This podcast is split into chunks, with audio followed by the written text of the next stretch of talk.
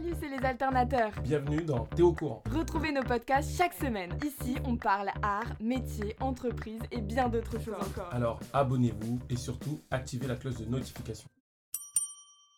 Ouais, ouais, entendu, boss. Aujourd'hui, le mot boss est souvent utilisé dans le monde de l'entreprise.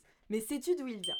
Il est apparu dans la langue française début 1900. tu t'en doutes, comme beaucoup de mots, c'est un anglicisme. En anglais, ça veut dire patron. Mais le mot anglais vient du néerlandais baas. Et ça, devine ce que ça veut dire? Ça veut dire maître. Pas mal la ref à l'esclavage, non?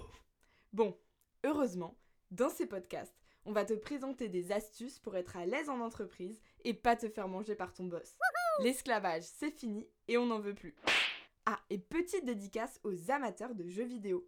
Dans ce domaine, le terme désigne aussi un ennemi hyper puissant à combattre pour passer un niveau. Il prend souvent la forme d'un monstre. C'est aussi de ce mot que pourrait venir le verbe bosser.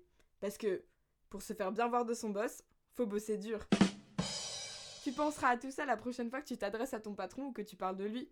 Allez, ciao, je vais bosser.